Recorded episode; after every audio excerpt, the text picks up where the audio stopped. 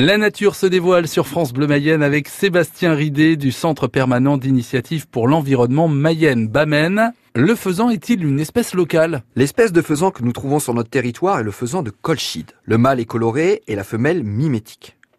Tous deux portent de longues plumes de queue nous interdisant toute confusion lorsque nous les apercevons. Bien présent dans notre bocage, en plus des lâchers réguliers pour la chasse, une population sauvage est implantée, principalement dans le sud-est du département. Cette espèce est connue sur nos territoires depuis le Moyen Âge, mais en réalité n'est pas locale.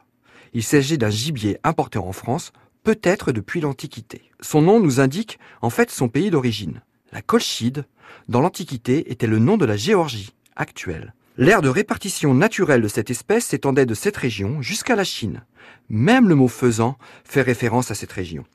Il vient du mot phasis en grec, qui nommait le fleuve central géorgien et qui pour les Grecs anciens était la porte de l'Asie.